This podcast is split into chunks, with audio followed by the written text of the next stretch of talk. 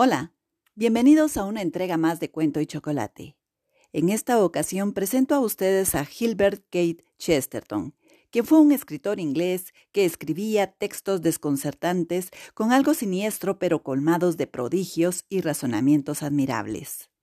El cuento que escucharán a continuación forma parte de la colección La hoguera de bronce, historias de bosques y selvas. Espero lo disfruten.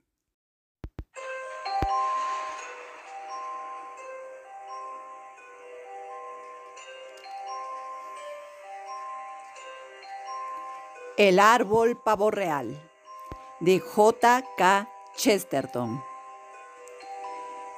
Si bajan a la costa de Berbería, donde se estrecha la última cuña de los bosques entre el desierto y el gran mar sin mareas, descubrirán que los lugareños todavía cuentan una extraña leyenda sobre un santo de los siglos oscuros. Ahí, en el límite crepuscular del continente oscuro sentirán los siglos oscuros.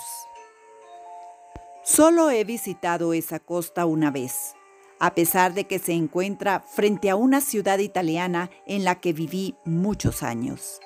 Y difícilmente me creerían si les digo que la insensatez y la transmigración de la leyenda no me parecieron entonces tan excepcionales comparadas con la selva llena de rugidos de leones por la noche y el rojo oscuro del desierto solitario.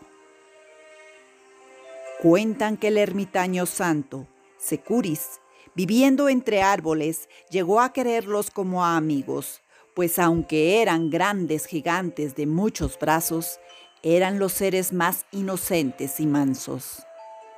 No devoraban igual que los leones, abrían los brazos a todas las aves y rezó para que pudieran liberarse de tiempo en tiempo y andar como las otras criaturas.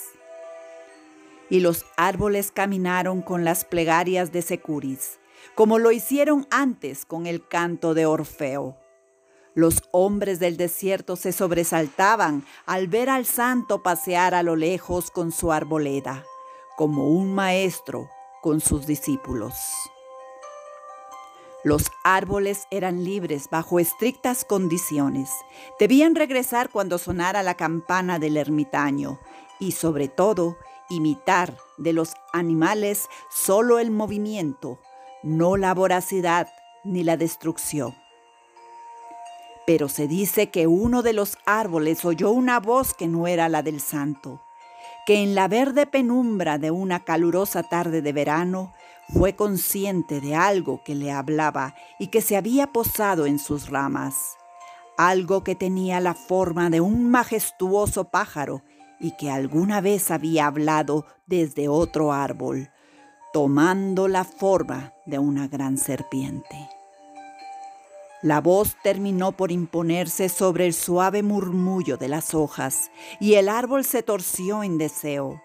Quiso alcanzar a los pájaros que volaban sobre sus nidos inofensivos para descuartizarlos. Al fin, el incitador hizo desfilar sobre su follaje a los pájaros del orgullo, los pomposos pavos reales. Y el espíritu de la bestia venció al espíritu del árbol, que desgarró y devoró a los pájaros verde azulados, sin dejar ni una pluma. Y regresó después a la tranquila tribu de los árboles. Pero dicen que cuando vino la primavera, todos los árboles se cubrieron de hojas, salvo este, que se cubrió de plumas de un extraño patrón y una inusual tonalidad verde azulada. Y por esa monstruosa asimilación, el santo descubrió el pecado y plantó al árbol otra vez, mientras sentenciaba en voz baja que el mal caería sobre cualquiera que lo liberara.